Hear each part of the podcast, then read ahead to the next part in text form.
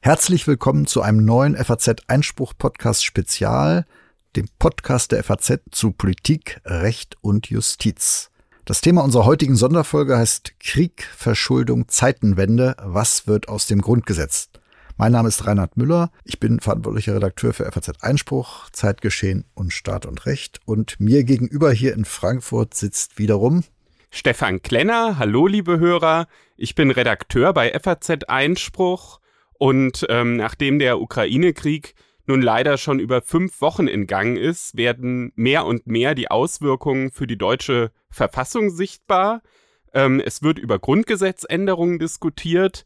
Dabei ist natürlich nicht jede Idee neu, aber die Ereignisse in der Ukraine führen schon dazu, dass manche Frage eine besondere Aktualität erhält. Wir wollen uns heute damit beschäftigen. Äh, hinzu kommt noch, dass die Ampelkoalition auch unabhängig vom Krieg einige Grundgesetzänderungen plant. Und Herr Müller, Sie sprechen dazu heute mit Bundesjustizminister Marco Buschmann. Ja, ich werde Herrn Buschmann zur aktuellen Krisenlage befragen, die ja eine multiple ist und auch über gesellschaftlichen Wandel, natürlich auch Corona, das Kriegssondervermögen sprechen und mit einem Ausblick auf Europa enden. Nach Ihrem Gespräch mit Herrn Buschmann werden wir dann über das Thema Wehrpflicht sprechen. Das wird ja auch seit dem Ukraine-Krieg wieder diskutiert, ob die Wehrpflicht in Deutschland wieder gelten sollte. Und dazu hatten wir von Herrn Klenner, von Ihnen, einen Artikel, der natürlich auch von den Abonnenten in FAZ Einspruch zumindest wahrgenommen wurde, aber auch in der ganzen FAZ zu lesen war. Ja, vielleicht ist das ähm, sogar der Zeitpunkt, wo ich nochmal darauf hinweisen sollte, dass ja auch FAZ Einspruch nicht nur ein Podcast ist, sondern auch ein Magazin, ein Online-Magazin. Man kann dort alle Artikel zu Rechtsthemen aus der FAZ lesen, aber auch spannende Exklusivtexte von hochkarätigen Gastautoren. Das Ganze kostet 4,90 Euro im Monat für alle, die unter 35 sind, für die Älteren dann 14,90 Euro. Und wer möchte, kann das Ganze auch vier Wochen kostenlos testen. Dazu gibt es einen Link und zwar www.faz.net Schrägstrich Einspruch testen. Dort kann man das dann einfach mal ausprobieren. Und mit dem Einspruch-Abo unterstützen Sie natürlich auch den Podcast, obwohl der gar nicht bedürftig ist. Wir sind mit dem Thema Wehrpflicht auf diesen Komplex gekommen, Herr Klenner. Und wir sind ja auch sonst an anderer Stelle noch mit der Bundeswehr und Sondervermögen beschäftigt. Ich hatte das schon im Gespräch mit Herrn Buschmann angedeutet. Wo noch? Ja, genau. Also wir haben das mal zum Anlass genommen, uns insgesamt anzugucken, was ist eigentlich ein Sondervermögen. Ein Sondervermögen, das sind ja Kreditermächtigungen für bestimmte Projekte.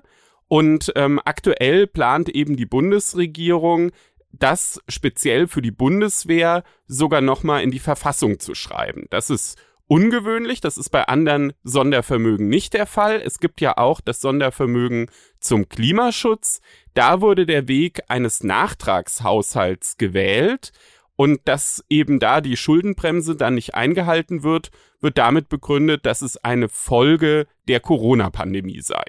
Und deswegen haben Sie noch mit Herrn Posig gesprochen, Roman Posig, Präsident des Hessischen Staatsgerichtshofs. Ja, genau. Roman Posek ähm, ist Präsident des Hessischen Staatsgerichtshofs und hat sich in dieser Funktion damit beschäftigt, dass es in Hessen ein ähnliches Gesetz gab, wo auch bestimmte Maßnahmen mit der Corona-Pandemie begründet wurden, das Ganze als Sondervermögen ausgestaltet wurde und dieses Gesetz wurde für unvereinbar mit der hessischen Landesverfassung erklärt. Und ich werde Herrn Posek dann fragen, ob man da vielleicht Rückschlüsse auch auf die Bundesebene ziehen kann. Ja, Sie sprechen zum Ende der Sendung dann noch mit Udo Di Fabio, Herr Müller. Ehemaliger Bundesverfassungsrichter und ein großer Freund der Freiheit, der dazu auch viel geschrieben hat. Und da wird es unter anderem auch um die Frage gehen, haben wir eine Krise der Freiheit, Selbstbehauptung der Freiheit, aber eben auch um Grundgesetzänderungen. Sind sie wirklich nötig oder müssen wir vielleicht uns auch Gedanken machen, ob nicht weniger mehr wäre? Eine ganze Sendung zu unserer Verfassung, zum Grundgesetz in der aktuellen Lage. Das wird eine volle Sendung und wir starten jetzt mit Ihrem Gespräch mit Herrn Buschmann. Herr Minister Buschmann, wir leben in einer Pandemie, wir haben einen Krieg vor der Tür und sind von einem Klimawandel bedroht. Leben wir in einer Art permanentem Ausnahmezustand? Also dieses Gefühl kann man natürlich bekommen. Ähm, trotzdem ähm, bin ich so ein bisschen in Sorge wegen des Begriffs des Ausnahmezustandes. Natürlich bestimmte Aspekte sind so außergewöhnlich, dass man auch zu ungewöhnlichen Maßnahmen greifen muss. Nur wenn man unter Juristen spricht, hat der Ausnahmezustand ja immer etwas von einer Art Entbindung äh, rechtlicher äh, Grenzen auch für staatliche Macht. Und da ist es natürlich unsere Aufgabe, äh, auch diese Herausforderungen äh, im Rahmen des Verhältnismäßigkeitsprinzips zu bewältigen. Das sehe ich jedenfalls als die Aufgabe des Bundesjustizministers an. Und die Aufgabe der gesamten Regierung ist natürlich, diese mehreren Krisen gleichzeitig zu bewältigen. Aber ist das Grundgesetz, ist unsere Grundordnung dem gewappnet? Davon bin ich fest überzeugt. Denn schauen Sie, die Grundidee des Grundgesetzes ist ja die, die Würde und die Freiheit ähm, des Menschen. Das klingt zunächst sehr abstrakt und pathetisch. Aber die Bedingungen der Freiheit haben ja Problemlösungen beispielsweise in der Pandemie ermöglicht, die es woanders nicht gab. Schauen Sie sich an, wir haben als liberale Demokratien als erstes einen hocheffektiven Impfstoff entwickelt. Mittlerweile haben wir sogar eine Vielzahl an Impfstoffen entwickelt, die aus wissenschaftlicher Perspektive auch, das darf man so sagen, die besseren sind im Vergleich zu den Impfstoffen, die beispielsweise in Autokratien wie Russland oder China entwickelt worden sind. Wir haben mittlerweile auch einen Umgang beispielsweise mit dem Virus gefunden, der sich, der sich radikal unterscheidet, etwa mit dem, was wir aus äh, China hören. Und ähm, äh, obwohl das alles natürlich noch eine große Herausforderung ist, glaube ich, ist der Umgang, den wir damit gefunden haben, äh, im Ergebnis ein, ein erfolgreicherer und humanerer. Und ähm, das alles ist gelungen unter der Ordnung des Grundgesetzes und nicht gegen die Ordnung des Grundgesetzes. Das heißt, das Grundgesetz hat sozusagen den Nährboden vorgesehen, hat ihn bereitgestellt, um freiheitlich Lösungen zu entwickeln. Aber das Grundgesetz hat ja auch bestimmte Vorschriften, hat Grenzen, hat Beschränkungen, zum Beispiel etwa die Schuldenbremse, die bestimmte Vorgaben macht, was auch mit Blick auf künftige Generationen eben an Schulden, an Krediten aufgenommen werden kann. Die wurde ja früher oft gebrochen, dann erneuert und jetzt hat man aber auch den Eindruck, sie ist irgendwie nicht mehr so richtig in Kraft, oder? Dem möchte ich entgegentreten, weil die Schuldenbremse ist ja wenn Sie so wollen, kein, kein blindes Instrument, sondern sehr intelligent. Die Schuldenbremse sagt, im Grundsatz müssen wir eben die Generationengerechtigkeit im Blick halten. Wir können nicht jedes Problem der Gegenwart mit Schulden, sprich also auf Kosten künftiger Generationen lösen. Auf der anderen Seite kennt die Schuldenbremse natürlich schon das Phänomen, dass es krasse Ausnahmesituationen geben kann. Diese äh, Ausnahmesituationen beschreibt die Schuldenbremse auch. Und insofern ist sie ein äh, gutes Instrument, das aber auch die notwendige Flexibilität für eben diese Ausnahmesituation enthält. Und insofern verstehe ich diese Kritik nicht so richtig, wenn man sie ernst nimmt nach ihrem Wortlaut. In Wahrheit steckt hinter dem Wortlaut aber ein anderer Geist, nämlich der Wunsch vieler, die in der Politik tätig sind, eben doch wieder unbegrenzt und ohne Rechtfertigungsdruck auf das Instrument Schulden zurückgreifen zu können. Und das halte ich einfach für politisch falsch. Rechtlich falsch ist es ohnehin, weil die Schuldenbremse ja geltendes Verfassungsrecht ist. Aber ist der Weg zum Beispiel über ein Sondervermögen da nicht auch eine Art Taschenspielertrick? Hm, das äh, würde ich äh, weit von mir weisen. Das ist, wäre ja erstmal eine Lex Specialis im Grundgesetz und das bedeutet ja, dass man sich einer sehr aufwendigen Prozedur stellen muss, denn das Grundgesetz kann ja nur mit zwei Dritteln im Bundestag und im Bundesrat geändert werden. Es ist ähm, hochtransparent und es führt natürlich zu einer sehr strengen Zweckbindung der Mittel, die ähm, durch ein solches grundgesetzlich abgesichertes Sondervermögen bereitgestellt werden, denn Sie sprechen ja äh, das Sondervermögen zugunsten der Bundeswehr an. Das ist ja nicht einfach ein großer Topf Geld, sondern es ist ein zweckgebundenes Sondervermögen, das fehlende Investitionen der Vergangenheit nachholt, damit wir in der Welt, wie sie sich eben jetzt darstellt, die eben eine Welt ist, in der ähm, Armeen äh, wieder eine Rolle spielen, weil wir halt feststellen, dass es nach wie vor den aggressiven Geist gibt, den wir äh, tra traurigerweise in der Ukraine durch den Überfall Russlands erleben können. Das müssen wir nachholen und dafür Wege zu finden, die transparent sind, die nachvollziehbar sind, die aber auch sicherstellen, dass dieses Geld wirklich für diesen wichtigen Zweck eingesetzt werden. Ähm, das ist eigentlich eine kluge Lösung. Nun ist es klar, es ist kein Verfassungsverstoß, wenn man die Verfassung selbst ändert mit der erforderlichen Mehrheit. Aber könnte man nicht auch versuchen, zumindest das unter die Ausnahmen zu subsumieren? Es gibt ja Naturkatastrophen, es gibt vielleicht Dinge wie den Krieg, den man auch von Deutschland aus nicht im Griff haben kann, die ähnlich sind. Und ist da nicht sozusagen das Bemühen zu vermissen, dass man versucht, sich im Rahmen der Regeln zu halten, bevor man jetzt sozusagen weitere Ausnahmen in die Verfassung einfügt?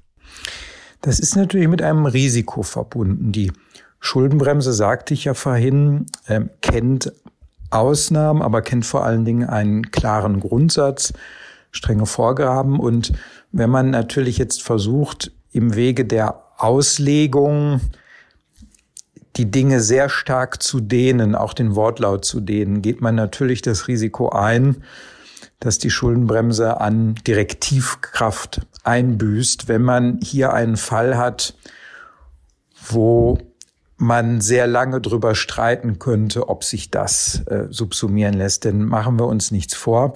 Dieser große Investitionsstau ist ja etwas, was die Politik und der Staat in die Hand hatte. Und bei den Ausnahmeregelungen der Schuldenbremse sagt der Wortlaut ja schon, dass es sich um Ereignisse handelt, die die Politik nicht unbedingt in der Hand hat. Das kann man sicherlich für den Überfall Russlands auf die Ukraine bejahen, aber für die Frage, ob die Politik äh, nicht selber zu so einem Investitionsstau beigetragen hat, kann man mit guten Gründen sagen, das waren einfach politische Entscheidungen, die sich im Nachhinein als falsch herausgestellt haben. Und deshalb bin ich dafür, eine klare, saubere Lösung zu machen. Ich habe viel Verständnis für all diejenigen, die sagen, man sollte im Grundgesetz nicht zu viel punktuell regeln. Da habe ich große Sympathie für. Nur hier geht es ja schon um ein Ausmaß, ähm, das keine Kleinigkeit ist. Wir reden über 100 Milliarden, wir reden über einen Investitionsstau, der sich über vielleicht sogar mehrere Jahrzehnte angesammelt hat. Und äh, es geht um eine weltpolitische Ausnahmesituation. Und ähm, wenn es um ein solches Ausmaß geht, ist die Regelungsebene Grundgesetz nicht per se unangemessen. Und wie wollen Sie die Zweckbindung sicherstellen? Es gab ja auch schon beim Sondervermögen, teilweise auch in den Ländern, zu Corona oder denkbar ist es auch beim Klimaschutz, natürlich die Tendenz, da alles Mögliche reinzupacken, von Fahrradständern bis zur Krabbenpoolmaschine, die irgendwie im weiteren Sinn vielleicht auch mit der Pandemie zu tun haben, aber im Endeffekt zeigen, dass man sozusagen ein Sondervermögen nimmt, um alle möglichen Gelüste zu befriedigen. Das ist ja auch denkbar bei einem Thema wie Sicherheit und Verteidigung. Stichwort alles ist Sicherheit, alles kann darunter subsumiert werden. Ja, das wäre zu weit. Und ähm, äh, natürlich darf man sich ähm, einerseits nicht äh, so eng ähm, äh, binden, dass irgendwann äh, gar keine Investitionsentscheidungen mehr getroffen werden können. Aber es muss schon klargestellt sein, das ist jedenfalls meine feste Überzeugung, ist auch die Überzeugung des Finanzministers, dass klar sein muss, dass dieses Geld erstens für die Bundeswehr ähm, alleine ist und dass es darum geht, ähm, Ausstattungsmängel zu beseitigen und Wehrfähigkeit zu erhöhen. Also es geht nicht um ähm, Imagekampagnen und so weiter, sondern es geht darum, die, die Wehrfähigkeit der Bundeswehr zu erhöhen, die Einsatzfähigkeit der Bundeswehr zu erhöhen. Das wäre ähm, ähm der der Zweck, den wir anstreben. Aber ich will das gar nicht äh, äh, autoritativ äh, festlegen. Wir werden da auch ja mit der Opposition sprechen müssen, denn zwei Drittel hat die Ampel ja nicht alleine. Und ähm, die Opposition hat ja eine wichtige Aufgabe in der Demokratie. Wir haben das ja selber über Jahre wahrgenommen. Und auch die werden sicherlich ähm, äh, das große Anliegen haben, dass diese Zweckbindung so ausgestaltet ist, dass es eben nicht möglich ist, alles Mögliche darunter zu subsumieren. Wie gesagt, das ist unser Interesse. Ich nehme auch an, es wird das Interesse der Opposition sein. Und dann werden wir da äh, Formulierungen finden, die das sicherstellen. Und Sie werden eine ein, eigene Mehrheit zustande bringen. Ja, was heißt eine eigene Mehrheit? Also die Opposition hat ja angedeutet, das sei nicht die Reservebank. Ach so, ja, das ist, ähm, Herr, Herr Merz macht da ja äh, in diesem Zusammenhang mit diesem wichtigen Thema so, ja, wie soll ich sagen, es ist so ein bisschen ein taktisches Manöver, dass er sagt, ein Teil seiner Leute äh, stimmen dann zu und ein anderer Teil nicht, um auszutesten, ob auch wirklich alle Abgeordneten der Ampel dem zustimmen. Ähm, das ist ein ein Manöver, das will ich jetzt ähm, gar nicht bewerten, das ähm, beurteilt sich von selber, aber ich gehe natürlich davon aus, dass äh, wir äh, da eine breite Mehrheit haben und dass auch die Abgeordneten der Ampelfraktion, wenn ein kluger Vorschlag auf dem Tisch liegt, das unterstützen werden, weil der Problemdruck ist ja objektiv da. Es kann ja niemand von der Hand weisen, dass in den letzten Legislaturperioden die Bundeswehr kaputt gespart worden ist, die zuständigen Verteidigungsminister nicht den entsprechenden äh, politischen Druck aufbauen konnten, damit äh, das Thema angemessen äh, auch von den jeweiligen Finanzministern behandelt wurde. Die Weltlage war auch eine andere, das muss man dazu sagen. Und jetzt müssen wir einfach handeln und äh, die Notwendigkeit wird ja von allen gesehen. Die Bundeswehr war und ist ja in mehreren Krisen gleichzeitig eingesetzt bei der Flut, in der Pandemie und jetzt auch bei der Hilfe für die Ukraine. Hoffentlich bleibt es jetzt bei dem Fall, aber auch da werden ja weitere Forderungen erhoben. Ist da jetzt auch mit Blick auf unsere staatlichen Strukturen alles im Lot? Ich erinnere daran, dass äh, noch vor kurzem auch die FDP gesagt hat, wir brauchen eine Reform an Haupt- und Gliedern, auch mit Blick auf den Staatsaufbau. Ja, also um allen die Sorge zu nehmen, äh, Deutschland bleibt ein föderaler Bundesstaat, aber wir merken ja, dass äh, in Krisen, die sich kurzfristig aufbauen, die das Bundesgebiet als Ganzes betreffen, wir, ähm, sagen wir, mit loser Koordination manchmal nicht schnell genug äh, vorankommen. Ähm, da ist natürlich die Frage, äh, ob man ähm, äh, bei Terrorlagen, Naturkatastrophenlagen, ob man da äh, nicht klare Zuständigkeiten und Strukturen braucht. Der Meinung bin ich nach wie vor. Das ist aber etwas, was man ja äh, nicht schneidig äh, in der Öffentlichkeitsarbeit herausposaunen kann, sondern da muss man ja auch um Vertrauen bei den Ländern werben, wie wir nach innen unsere Kompetenzen klug äh, gemeinsam koordinieren, vielleicht da auch äh, neue Rechtsgrundlagen schaffen. Wir hatten ja mal in der letzten Legislaturperiode vorgeschlagen, den die Idee von Ralf Brinkhaus, dem damaligen CDU-CSU-Fraktionsvorsitzenden, ernst zu nehmen, mal äh, sozusagen eine weitere Föderalismusreform anzugehen. Wir haben immer wieder betont, wir sind dazu bereit, solche Gespräche zu führen. Und ähm, das äh, wäre sicherlich nicht verkehrt, äh, sowohl was, was innere Herausforderungen angeht. Und äh, bei der Bundeswehr müssen wir sicherlich aufpassen, dass wir sie nicht ähm, überlasten ähm, mit ähm, sozusagen Unterstützungsleistungen im Innern und gleichzeitig einer Vielzahl von sehr gefährlichen Einsätzen äh, im Äußeren, sondern ähm, da müssen die Aufgaben sich ein Stück weit in der Waage halten äh, mit dem, was eben an Ausrüstung, an, an Mannschaft da ist. Ähm, insbesondere wenn es um gefährliche Auslandseinsätze geht, darf man äh, die Truppe nicht systematisch überfordern, weil das sonst auch zulasten der Sicherheit der Soldatinnen und Soldaten gehen würde. Sie hatten quasi eine stärkere Zentralisierung in diesem Bereich innere, äußere Sicherheit, mehr als nur Koordination angesprochen. Das sehen Sie ja teilweise auch in der Pandemie und in der Bildungspolitik so. Aber man könnte ja auch umgekehrt sagen, wir brauchen mehr echten Föderalismus mehr Verantwortung für die Länder, also ernst machen mit der Staatlichkeit der Länder? Schauen Sie, da bin ich ähm, sehr offen für, insbesondere wenn es um ähm, das Steuern Thema Subsidiarität vielleicht? oder auch die äh, Bekämpfung von ähm, äh, Gefahrenlagen mit äh, um, umgrenzten Ausbreitungsbereich geht. Ich habe mich äh, erst in der jüngsten Vergangenheit dafür eingesetzt, dass wir äh, Kompetenzen in die Hände der Länder legen. Ich will es jetzt mal etwas äh, flapsig sagen, äh, was auch immer man vorschlägt. Kritik erntet man sowieso, wenn man äh, Dinge straffen möchte, beklagt ein Teil der Ministerpräsidenten und sagt, das sei gegen die Eigenstaatlichkeit, gibt man Kompetenzen zurück, bekommt man gelegentlich den Vorwurf, der Bund mache sich vom Acker. Am Ende muss man das tun, was man für richtig hält und vorschlagen, was man für richtig hält. Und das dann durchargumentieren. Ein Königsweg gibt es bei solchen immer streitbeladenen Fragen äh, nie in dem Sinne, dass dann alle Hurra rufen. Eine solche Lösung kann man nur erarbeiten, wenn man sich auf eine Idee wie etwa äh, eine weitere Föderalismuskommission oder eine weitere Föderalismusreform, die dann auch von breiten Mehrheiten getragen ist, begibt. Ähm, aber da äh, glaube ich, ähm, äh, sind noch zwei, drei Schritte äh, nötig.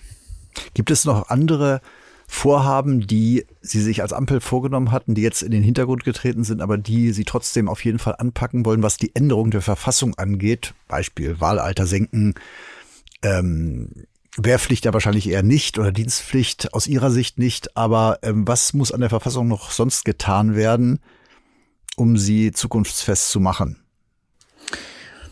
Es geht ja nicht immer sofort um Fragen des Wohl und Wehe, zukunftsfähig oder nicht, sondern ähm, es geht mitunter auch darum, im Verfassungstext Dinge klarzustellen, vielleicht auch äh, Dinge, wo sich der Verfassungstext ein bisschen von der Lebenswirklichkeit entfernt hat, vielleicht auch nachzuziehen. Dazu gehört ähm, beispielsweise, dass wir anstreben, äh, den Begriff ähm, der, der Rasse aus dem Grundgesetz rauszunehmen, nicht weil irgendjemand glaubt, dass der Begriff in seiner Verwendung zur Entstehungszeit des Grundgesetzes ähm, äh, in irgendeiner Form diskriminierend eingesetzt wurde. Aber wir haben heute eben eine breite, auch wissenschaftlich getragene Überzeugung, dass es so etwas wie menschliche Rassen nicht gibt. Und aber es gibt Rassismus, den das Grundgesetz ja, absolut, den das Grundgesetz absolut, ja verhindern Rassismus, will. Und deshalb muss der auch weiterhin verbotenes äh, Diskriminierungsmerkmal werden. Aber es ist halt schwierig, wenn jemand vortragen muss,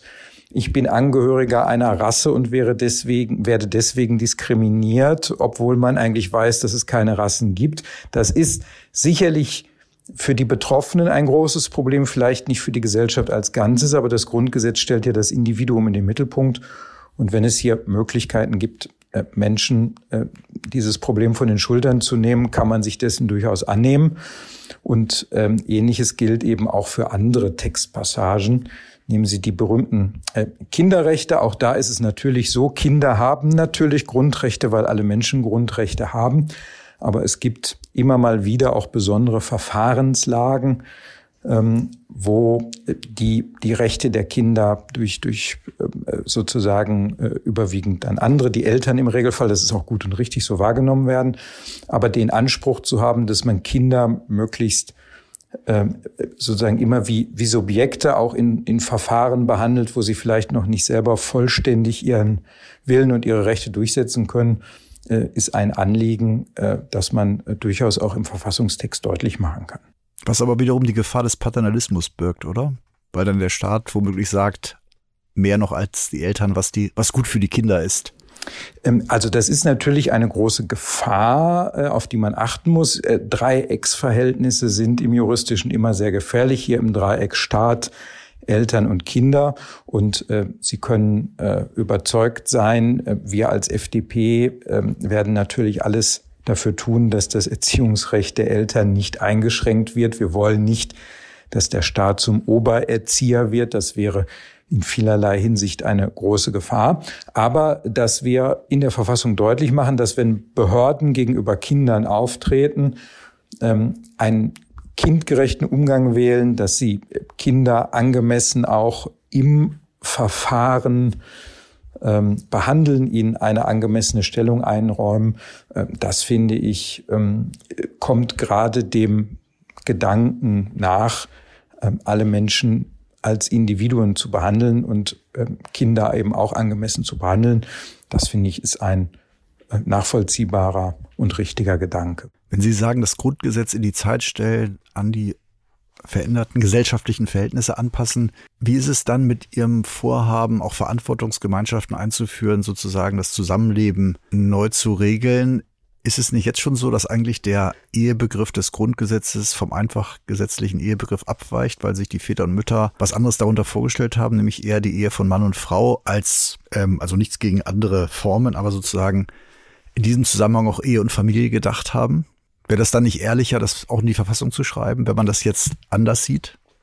Ich glaube, ähm, man würde einen großen gesellschaftlichen Konflikt provozieren ohne Not, denn das Vorhaben, ähm, auf das Sie mich jetzt ansprechen, die Verantwortungsgemeinschaft, die steht ja gar nicht in Konkurrenz zur Ehe, wie sie sich gerade die Mütter und Väter des Grundgesetzes vorgestellt haben. Das wird immer wieder behauptet, aber ähm, äh, die Leute, die ich im Blick habe, beispielsweise ältere Leute, die eine äh, Wohnungsgemeinschaft gründen, um nicht ins Heim zu müssen, oder Alleinerziehende, die sich bei der Kindererziehung gegenseitig helfen, die verbindet ja kein äh, erotisches Band oder kein Band der Liebe miteinander, sondern die wollen sich praktisch im Alltag helfen. Die würden nie im Leben daran denken, deswegen zu heiraten. Das ist etwas anderes sondern das ist sozusagen eine vielleicht durch, durch Freundschaft gebundene Zweckvereinbarung. Also wir sind eher bei Gedanken, wie wir sie ein bisschen äh, im Gesellschaftsrecht haben, wo man einem, einem nützlichen Zweck verfolgen möchte. Und ähm, dafür möchte ich den Menschen, die eben kein Geld verdienen wollen, sondern sich einfach den Alltag äh, etwas leichter machen wollen, die sich beistehen wollen, die Verantwortung füreinander übernehmen wollen, was ja im Interesse einer liberalen äh, Ordnung ist, dass nicht der Staat sofort bei jedem Problem eintritt, sondern dass die Bürger eigene Vehikel und Möglichkeiten haben, um sich gegenseitig zu helfen. Das ist eigentlich die Zielgruppe für dieses Institut und das sind völlig andere Leute als Menschen, die darüber nachdenken, ob sie sich das Ja-Wort in der Kirche oder vor dem Standesamt geben. Und deshalb glaube ich, gibt es da keinen Konflikt. Aber könnte man nicht sagen, der liberale Staat hält sich hier zurück, weil ja jeder seine privaten Beziehungen, auch Verantwortungsgemeinschaften, das Zusammenleben, Erbschaft, Umgang selbst regeln kann und dazu muss nicht der Staat ein neues Institut schaffen? Gut, wenn man dieses, diesem Argument folgen würde, müsste man sich natürlich die Frage stellen, warum gibt es so viele verschiedene Formen im Gesellschaftsrecht? Warum gibt es Personen- und Kapitalgesellschaften? Warum gibt es innerhalb dieser Gruppen wieder die unterschiedlichsten Ausprägungen wie die GBR, die OHG und so weiter und so fort?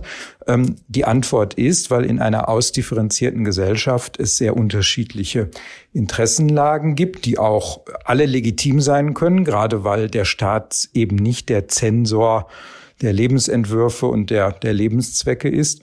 Und deshalb ist es im ökonomischen Bereich absolut anerkannt, dass die Rechtsordnung unterschiedliche Vehikel, die auf diese unterschiedlichen Interessenkonstellationen passen, anbietet, um den dort Tätigen das Leben etwas leichter zu machen. Und ähm, genauso kann man natürlich im Bereich der, des, des nicht kommerziellen Zusammenlebens, wo sich Menschen einfach gegenseitig unterstützen und helfen wollen, nicht um Geld zu verdienen, sondern ähm, aus der Motivation auch äh, der Freundschaft, der Verbundenheit und auch der Hilfsbereitschaft heraus sich gegenseitig unterstützen wollen, warum soll man denen nicht auch passende Vehikel anbieten? Äh, für mich ist das äh, eigentlich absolut plausibel. Hm. Okay, wenn man diesen ökonomischen mit dem eher privateren Bereich parallel setzt. Noch eine Frage in die Zukunft gewandt. Die FDP hat ja jedenfalls auch in der Ampelkoalition oder die gesamte Ampel sich dafür ausgesprochen, auf einen europäischen Bundesstaat hinzuarbeiten. Das würde ja auf eine Auflösung Deutschlands in dieser größeren Form, einer föderalen Form meinetwegen, aber einen Bundesstaat mit einem Gliedstaat Deutschland hinauslaufen. Wie stellen Sie sich das vor, gerade in diesen Zeiten, in denen wir ja jetzt stärker mit den Nationalstaaten und deren Wehrhaftigkeit und 100 Milliarden für die Bundeswehr konfrontiert sind. Also es ist natürlich so, in der Gegenwart muss man mit den Strukturen arbeiten, die gelten. Das erfordert schon der Respekt vor dem geltenden Recht, auch vor dem geltenden Verfassungs- und Europarecht. Aber es ist ja schon die Aufgabe von Parteien, durchaus Visionen zu entwickeln. Und das ist natürlich ein sehr langer Weg. Aber äh, dass man sich äh, natürlich überlegt, wie entwickelt man das europäische Projekt, das ja von vielen gescholten wurde, aber sich gerade in diesen Tagen ja wieder zeigt, dass es ein Friedensprojekt ist, dass es ein Projekt der gegenseitigen Absicherung ist in einer Welt, die eben leider nicht nur friedlich ist. Ähm, das, glaube ich, ist ähm, richtig, darüber nachzudenken. Und das ist sicherlich eher ähm, eine langfristige Vision, als jetzt innerhalb einer Legislaturperiode zu regeln. Ähm, aber ich glaube, dass es richtig ist, über solche langfristigen Dinge auch nachzudenken. Und wie sehen Sie gerade die Lage, Flüchtlinge ähm, eingreifen auch in der Ukraine mit Blick auf die europäische Dimension nochmal verstärkt? Also zeigt das eher, dass wir zusammenwachsen oder gerade nicht? Also die Verteilungsfrage, die gerechte Verteilung, die Quotenfrage, ein gemeinsames Asylrecht. Geht der Zug jetzt gerade in Richtung Einheit oder in Richtung lockerer Staatenverbund? Ja, also wir bräuchten eigentlich dort klarere Regeln, aber äh, da beißt die Maus keinen Faden ab. Das sind natürlich sehr äh, schwierige Debatten, auch nicht erst äh, seit äh, der, der aktuellen Flüchtlingsbewegung, sondern schon seit Jahren. Und natürlich wäre es gut, wenn wir klare Regeln hätten, wer in einer Notsituation welche Beiträge leistet, dann könnte man leichter planen, dann könnte man auch schneller handeln, dann könnte man auch schneller Kapazitäten aufbauen und Transportlogistik organisieren. Das klingt jetzt alles wahnsinnig technokratisch, ist aber eben notwendige Bedingungen dafür, dass äh, Dinge in einer schwierigen Situation einfach funktionieren. Und äh, da wäre das schon sehr hilfreich weil ja auch die Forderung erhoben wurde nach einer europäischen Armee, was ja voraussetzt, dass letztlich vielleicht auch irgendwann das Europäische Parlament über den Einsatz von deutschen Soldaten entscheidet. Wenn man das auch als Parlamentsarmee denkt, ist das sozusagen, es wurde ja auch von der FDP als Treiber vorgeschlagen. Ist das in naher Zukunft realistisch? Also es ist natürlich so, wenn wir uns anschauen, ähm, welchen Aufwand alle Einzelstaaten für äh, ihre Armeen äh, betreiben und wie viel, äh, sagen wir mal, Kampfkraft oder Wehrfähigkeit daraus resultiert, dann würde man natürlich feststellen, wenn man diese Ressourcen zusammenlegen würde, äh, dass das sehr viel effizienter wäre. Und wenn wir uns langfristig auf dem Weg ähm, hin zu einer immer engeren äh, Union begeben, ist natürlich äh, die äh, Zusammenlegung von äh, militärischen Kapazitäten der richtige Weg. Das wird ja in einzelnen Schritten auch schon getan. Denken Sie entweder an das, das deutsch-niederländische Korps äh, und solche Dinge. Also das wird schon erprobt. Und eins ist natürlich klar, das ist unsere feste äh, politische Überzeugung. Über, die, über Krieg und Frieden äh, wird nicht äh, im Geheimen entschieden, sondern über Krieg und Frieden, über den Einsatz der Armee muss das Parlament in öffentlicher, transparenter äh, Debatte entscheiden. Und deshalb äh, muss es so sein, dass alle Armeen Parlamentsarmeen sind, jedenfalls, wenn es nach unserer Überzeugung geht. Das gilt natürlich dann auch für die europäische Armee. Aber der Bundestag muss dafür zuständig bleiben, die Bundeswehr zu mandatieren. So, so ist es. Und wenn wir über solche langfristigen Perspektiven wie europäischer Bundesstaat und europäische Armee sprechen, dann ist natürlich klar, dass damit eine grundlegende Reform auch äh, der Verfassungsstrukturen einhergehen müsste. Äh, und bis es soweit ist, ist es gut und richtig, dass der Bundestag ähm, als das demokratisch legitimierte Parlament über den Einsatz der Bundeswehr entscheidet. Wer davon weggehen will, will den Charakter der Bundeswehr verändern. Und äh, wenn es nach mir geht, wäre das kein Fortschritt, sondern ein Rückschritt. Herzlichen Dank, Herr Buschmann, für dieses Gespräch. In unserem heutigen FAZ Einspruch Spezial beschäftigen wir uns mit dem Grundgesetz in der Zeitenwende. Und dazu gehört auch die Befassung mit der Wehrfähigkeit der Gesellschaft und auch mit der Wehrpflicht, denn das haben einige Politiker gefordert. Es ging sogar bis hin zur Dienstpflicht. Sogar Bodo Ramelow, Ministerpräsident von Thüringen und Angehöriger der Linkspartei, hat sich dazu geäußert, positiv geäußert. Was hat das denn mit dem Grundgesetz zu tun, Herr Klenner? Naja, die Wehrpflicht ist ja immer noch im Grundgesetz enthalten. Wir haben da ja den Artikel 12a des Grundgesetzes und darin steht, dass alle Männer vom vollendeten 18. Lebensjahr zum Dienst in den Streitkräften verpflichtet werden können. Genau, das habe ich auch mit Gewinn am eigenen Leibe gespürt, aber die Wehrpflicht ist ja nun seit 2011 ausgesetzt. Nur auf einfach gesetzlicher Ebene. Das Grundgesetz wurde dafür nicht geändert. Der Bundestag hat damals lediglich in das Wehrpflichtgesetz hineingeschrieben, dass die Wehrpflicht nur noch für den Spannungs- und für den Verteidigungsfall gilt. Nun wird Deutschland ja nicht direkt angegriffen, aber man könnte bei einem ersten Blick vielleicht auf den Gedanken kommen, dass wir einen Spannungsfall haben. Für den Spannungsfall reicht eine allgemein angespannte Weltlage aber nicht aus. Der Spannungsfall ist in Artikel 80a des Grundgesetzes enthalten und er wird als Vorstufe zum Verteidigungsfall verstanden und muss mit Zweidrittelmehrheit im Bundestag festgestellt werden. Der Verteidigungsfall ist dann in Artikel 115a Grundgesetz definiert. Auch hier ist wieder eine Zweidrittelmehrheit im Bundestag erforderlich, um den festzustellen und sogar noch eine Zustimmung des Bundesrates. Und all dies wurde bisher nicht festgestellt. Also der Ukraine-Krieg führt nicht dazu, dass wir uns in so einem Spannungsfall befinden. Die Wehrpflicht ist nur ausgesetzt, das heißt, sie kann jederzeit auch eingeführt werden wieder, ohne dass die Verfassung irgendwie angetastet werden muss. Genau, also es gibt da natürlich unterschiedliche Möglichkeiten. Einmal könnte man ja einfach sagen, wir ändern wieder das Wehrpflichtgesetz, machen also diese Aussetzung von 2011 einfach rückgängig und dann würde die Wehrpflicht wieder so gelten wie früher, allerdings dann eben nur für Männer. Und das wird politisch unterschiedlich bewertet, auch schon seit langem politisch unterschiedlich bewertet. Es gibt einige, die das für nicht mehr zeitgemäß halten. Andere argumentieren, dass Frauen ja auch zum Beispiel durch die Geburt von Kindern einer besonderen Belastung ausgesetzt sind und es dann auch fair ist, wenn man Männer an anderer Stelle stärker belastet.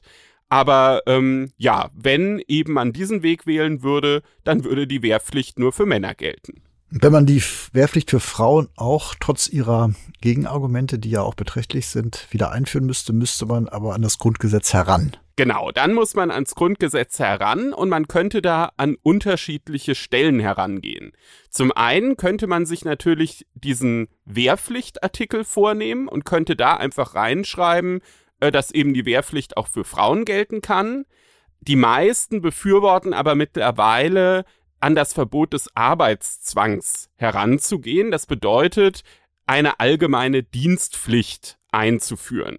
Das halten viele auch jetzt ganz unabhängig von der Geschlechterfrage für den ehrlicheren Weg, weil es war ja auch schon so, als die Wehrpflicht noch ihre volle Gültigkeit hatte, dass längst nicht alle zur Bundeswehr sind.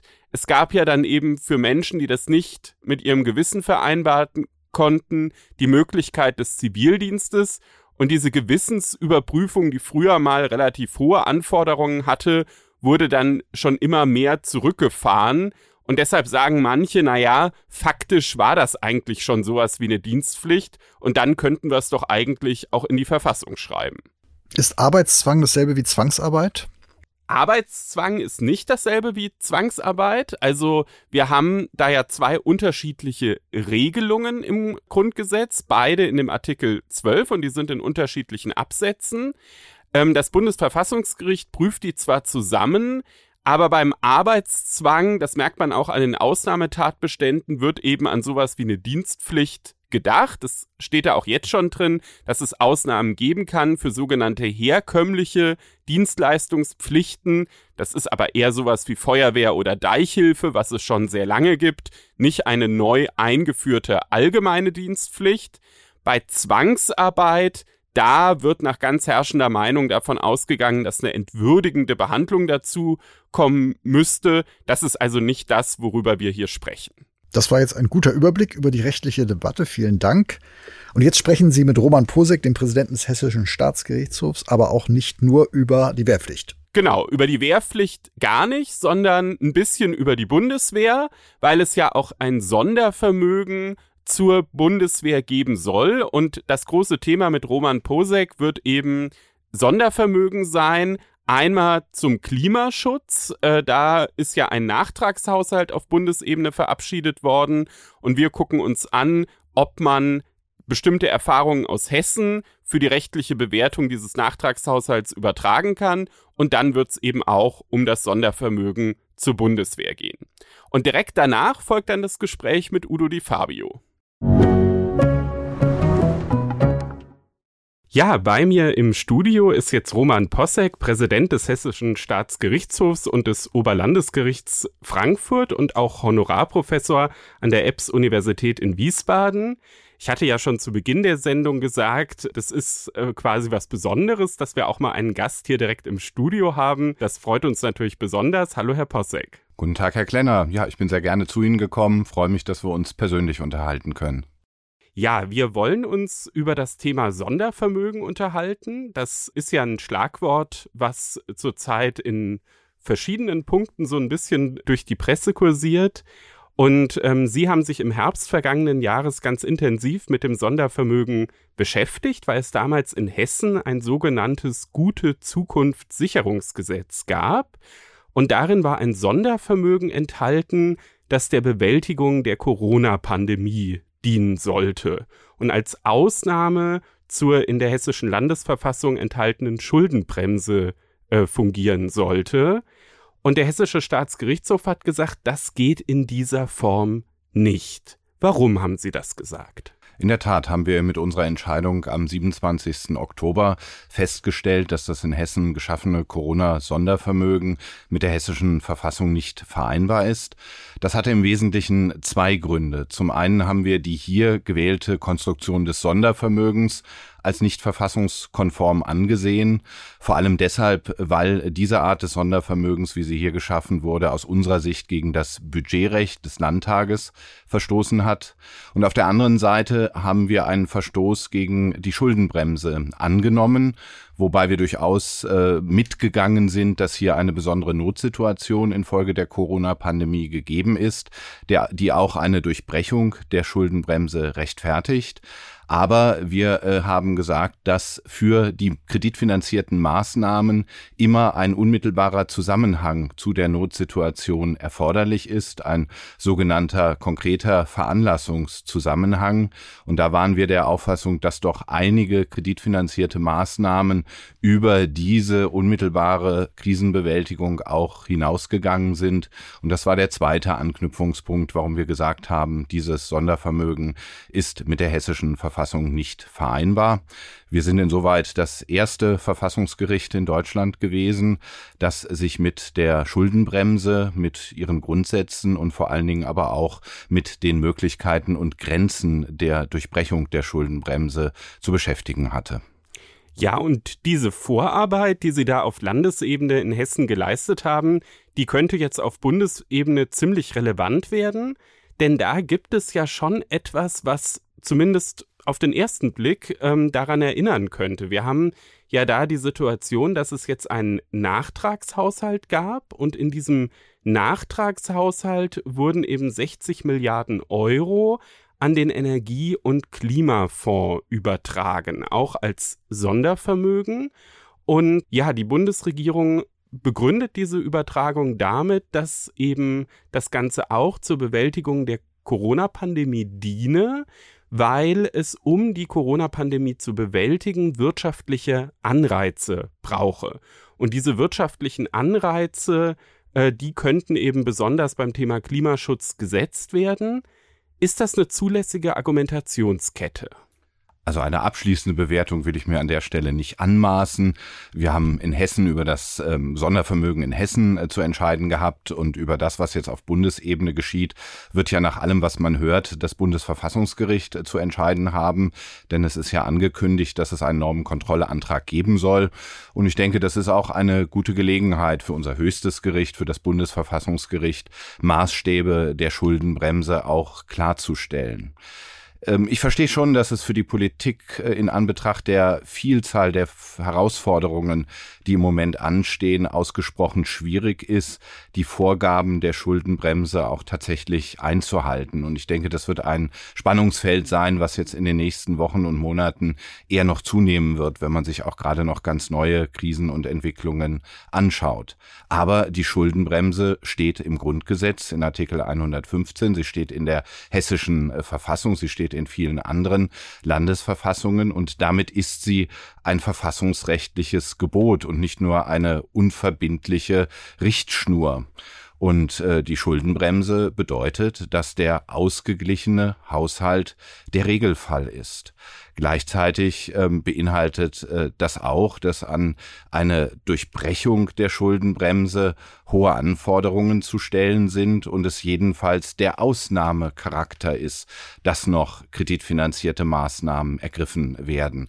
Von daher ist die Schuldenbremse auch eine äh, bewusste Beeinträchtigung politischer Gestaltungsspielräume gewesen, jedenfalls soweit eben Kredite aufgenommen werden. Die Politik wollte einen Paradigmenwechsel damit herbeiführen im Interesse der Nachhaltigkeit äh, und im Interesse auch äh, der nachfolgenden Generationen. Von daher ist das jedenfalls nicht so einfach, die Schuldenbremse zu durchbrechen und diesen Anlass dann zu nehmen, jetzt beliebig Geld auszugeben.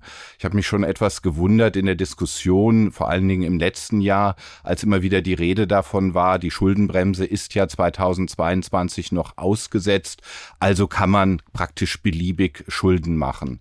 Das ist aus meiner Sicht nicht der richtige Umgang mit der Schuldenbremse, denn die Durchbrechung der Schuldenbremse ist an eine ganz bestimmte Notsituation äh, gebunden und deshalb müssen die kreditfinanzierten Maßnahmen final auch auf die Beseitigung dieser Notsituation gerichtet sein.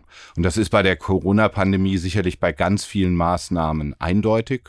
Das war im Übrigen auch in Hessen eindeutig, wenn es um medizinische Dinge geht, auch wenn es um Ausgleichszahlungen geht von äh, Branchen, die unmittelbar durch die Pandemie betroffen sind, dann dürfte das kein, äh, keine Frage sein, dass insoweit auch dieser finale Zusammenhang zwischen Notsituation und kreditfinanzierten Maßnahmen gegeben ist.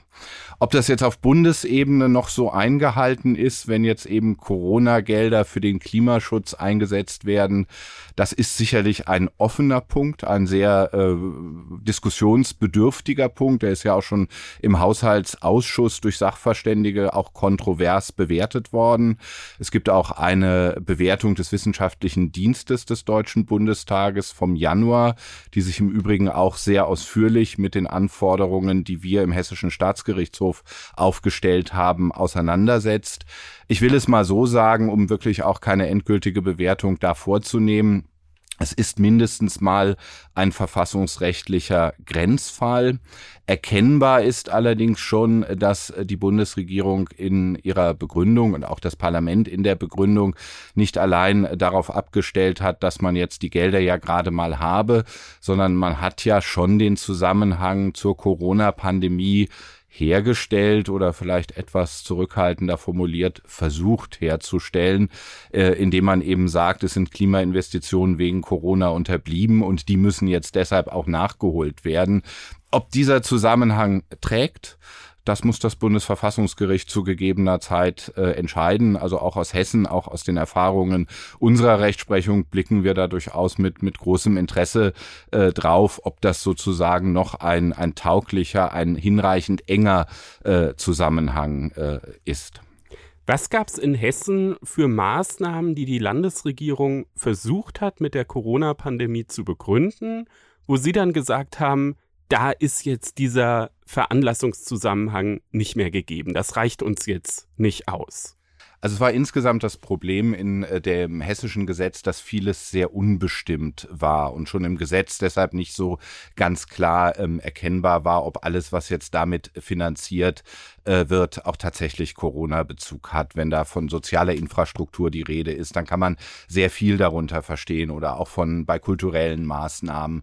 Äh, also da wäre es auf unser, aus unserer Sicht äh, zumindest schon mal im Gesetz auch erforderlich gewesen, den Corona-Bezug präziser zu beschreiben, als es geschehen ist. Man muss ähm, der Politik an der Stelle auch wirklich zugutehalten, dass sie natürlich damals sehr schnell handeln musste und dass es vor allen Dingen auch noch an äh, verfassungsrechtlichen Leitplanken gefehlt hat. Also wir haben mit unserer Entscheidung auch Neuland betreten und als erste eben hier äh, verfassungsrechtliche Maßstäbe gesetzt. Und ich denke, äh, jetzt auf Bundesebene wird das vielleicht auch noch weiter konturiert werden. Wir haben auch gesagt, dass wir uns als Verfassungsgericht jetzt nicht jede Einzelmaßnahme auch konkret anschauen. Das ist sicherlich auch nicht äh, unsere Aufgabe. Ähm, besonders umstritten in Hessen waren beispielsweise kreditfinanzierte Maßnahmen im Hinblick auf Fahrradwege, Beleuchtung, äh, Fahrradstellplätze äh, und solche Sachen. Ähm, das mögen alles auch ganz wichtige Sachen sein, das ist gar keine Frage, aber wir müssen uns immer wieder vergegenwärtigen, wir reden hier über Schulden und Schulden sollen eigentlich durch die Einführung der Schuldenbremse der Vergangenheit angehören und deshalb sind da die Anforderungen sehr hoch und das sind schon Maßnahmen, bei denen man jedenfalls nicht auf den ersten Blick sieht, dass das jetzt tatsächlich mit der Corona-Pandemie und insbesondere dem Ziel ihrer Bewältigung Bewältigung auch in Zusammenhang steht. Ähm, es gab auch ähm, ähm, Maßnahmen im Bereich der Landwirtschaft, die äh, zumindest äh, umstritten waren. Ich war am vergangenen Wochenende in Norddeutschland an der Nordsee, habe dort im Ostfriesen Wochtenkurier gelesen, ähm, dass das Land Niedersachsen aus Corona-Sondervermögen eine Krabbenpool-Maschine ähm, über mehrere Millionen Euro ähm, unterstützt. Auch das mag sehr, sehr wichtig sein, aber zumindest jetzt mit dem Blickwinkel, äh, den ich aus Hessen habe und eben unserer Entscheidung, äh, wundere ich mich schon ein bisschen. Äh, wie gesagt, äh, ich verstehe die Politik, dass sie äh, gestalten möchte, dass sie ähm, viele Aufgaben auch zu bewältigen hat. Aber die Schuldenbremse ist ein Verfassungsgebot äh, und wir reden hier ähm, um Schulden, über Schulden, die im Zweifel dann von nachfolgenden Generationen gezahlt werden müssen oder jedenfalls von Geldern, die vielleicht für andere Dinge dann nicht mehr zur Verfügung stehen. Jetzt sind die Beispiele, die Sie genannt haben, also zum Beispiel diese Fahrradwege oder Fahrradstellplätze, ja genau solche Klimaschutzmaßnahmen, die man möglicherweise auf Bundesebene eben auch aus diesem Klimafonds finanzieren könnte. War dann die Begründung der Bundesregierung für Sie sowas wie ein Déjà-vu? Die Bundesregierung oder der Bund ist die ganze Zeit schon relativ großzügig äh, in dem Umgang mit diesen Mitteln. Das ist ja auch äh, kein Phänomen jetzt der neuen Bundesregierung, sondern äh, das hat auch meines äh, Wissens auch schon die alte Bundesregierung gemacht. Äh, auch da sind ja in erheblichem Umfang Schulden zur Bewältigung der Corona-Pandemie aufgenommen worden. Äh, und dann ähm, ist damit ein sogenannter Booster für die Wirtschaft verbunden gewesen. Ähm, auf der einen Seite ist natürlich anzuerkennen, dass die Corona-Pandemie auch äh, wirtschaftliche Auswirkungen hat äh, und deshalb das Interesse auch der Wirtschaft unter die Arme zu greifen, ist schon irgendwie auch nachvollziehbar. Auf der anderen Seite ist natürlich auch die Frage, wo hat das Grenzen? Also kann ich, weil äh, die Corona-Pandemie eine Durchbrechung der Schuldenbremse rechtfertigt, was wir auch in Hessen grundsätzlich angenommen haben, beliebige Wirtschaftsförderung betreiben durch äh, Kredite. Äh, das, da meine ich jedenfalls, und das ist auch die Linie unserer Rechtsprechung, dass es da ähm, Grenzen geben muss, auch Grenzen unter dem Gesichtspunkt der Erforderlichkeit und auch der Angemessenheit. Ähm, die Grenzziehungen allerdings, das will ich auch einräumen, sind durchaus auch schwierig und äh, ich halte es auch für wichtig und das steht auch in unserer Entscheidung, dass man schon auch dem Gesetzgeber einen Spielraum einräumen muss. Das ist aus meiner Sicht auch für das Verhältnis der Staatsgewalten zueinander äh, wichtig. Ähm, aber es ist dann schon auch wichtig, dass der Gesetzgeber auch im Gesetzgebungsverfahren begründet, warum er welche Maßnahmen zur Bewältigung äh, der Pandemie oder der Notsituation konkret für erforderlich hält. Und äh, diese Begründungserfordernisse, die wir in unserer Entscheidung auch stark hervorgehoben haben, sind in Hessen jedenfalls bei äh, der Schaffung dieses Corona-Sondervermögens so aus unserer Sicht auch nicht eingehalten gewesen reicht da als Begründung aus, wenn man eben sagt, na ja, wir brauchen mehr wirtschaftlichen Wachstum jetzt wieder nach der Corona-Pandemie und im Bereich Klima stehen wir vor einer großen Transformation. Deshalb hat das eine besondere symbolische Bedeutung und deshalb müssen wir jetzt eben 60 Milliarden in diesen Klimafonds schieben. Ist das ausreichend oder müsste man da konkreter werden? Also ich will zumindest mal so sagen, äh, ich halte es für grenzwertig. Ich maße mir keine abschließende Beurteilung an. Ich bin nicht für den Bund zuständig und wie gesagt, das müssen andere zu gegebener Zeit äh, entscheiden, die das mit Sicherheit auch gut entscheiden können. Ähm, aber allein die Aussage, dass Klimaschutz wichtig ist, was er zweifellos ist, wird sicherlich nicht äh, genügen. Also da muss man aus meiner Sicht schon auch den Geist der Schuldenbremse auch berücksichtigen, der eben Schulden machen zur klaren verfassungsrechtlichen Ausnahme erklärt hat. Und dann ähm, muss eben auch wirklich eine Ausnahmekonstellation vorliegen. Und als Juristen ähm, wenden wir Ausnahmen in der Regel auch eng und restriktiv an. Und deshalb meine ich schon, dass man mit diesen äh, weiten äh, Begründungen an der Stelle auch sehr vorsichtig sein muss. Ich sehe dann auch eigentlich kaum noch eine Grenze. Dann kann man im Zweifel Zweifel auch Corona-Gelder für ähm, Rüstungsgüter, für Flüchtlingshilfe oder für viele andere Themen auch umwidmen. Und ich glaube, dann verwischen doch äh, Dinge. Ähm, dass die Politik hier ein, vor einem Dilemma steht, da ist gar keine Frage, weil die Erwartungen hoch sind, weil es sehr viele Herausforderungen im Moment gibt, die auch sehr viel Geld kosten. Ähm, das, das, das räume ich ein, aber ich denke schon, dass wir eine ehrliche Diskussion brauchen. Und zu dieser Diskussion gehört für mich auch, dass man schon auch über die Zukunftsfähigkeit der Schuldenbremse diskutieren kann. Sie ist ja 2009 in das Grundgesetz aufgenommen worden vor dem Hintergrund der Finanzkrise. Die äh, Herausforderungen, die wir aktuell haben, von Klimaschutz über Corona bis Ukraine, waren damals so natürlich nicht absehbar. Von daher muss sich die Politik schon fragen, ob sie auch in Anbetracht dieser Herausforderungen an der Schuldenbremse festhalten kann und will. Die Schuldenbremse ist nicht in Stein gemeißelt, sie unterliegt nicht der Ewigkeitsgarantie des Grundgesetzes, sie könnte durchaus auch geändert oder abgeschwächt werden äh, die, das Sondervermögen für die Bundeswehr, das jetzt geschaffen werden soll, soll ja auch eine Ausnahme zur Schuldenbremse sein. Ähm, natürlich kann die Politik auch über äh, Ausgabenkürzungen oder Einnahmeerhöhungen äh, nachdenken.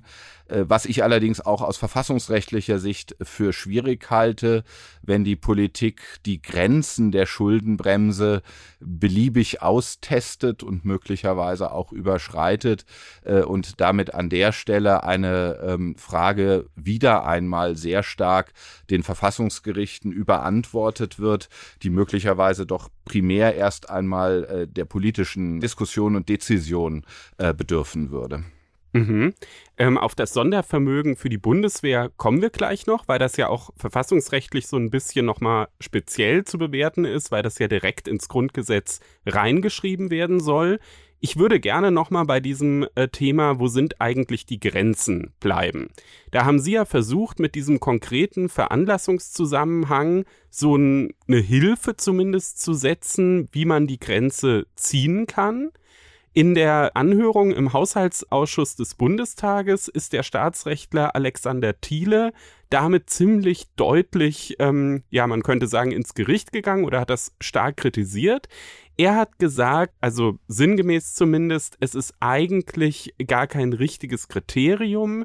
Es führt nicht so richtig weiter, weil irgendwie bei so großen Krisen wie der Corona-Pandemie hat ja eigentlich alles mit allem zu tun. Es gibt keinen Lebensbereich, der jetzt nicht von Corona betroffen war. Und er führt eigentlich ihr Kriterium gar nicht weiter. Was sagen Sie zu dieser Kritik? Ich teile diese Einschätzung nicht und sie ist jedenfalls ein Widerspruch zu der Entscheidung, die wir im Hessischen Staatsgerichtshof im Oktober des letzten Jahres getroffen haben. Ich kann ähm, diese Sicht politisch nachvollziehen.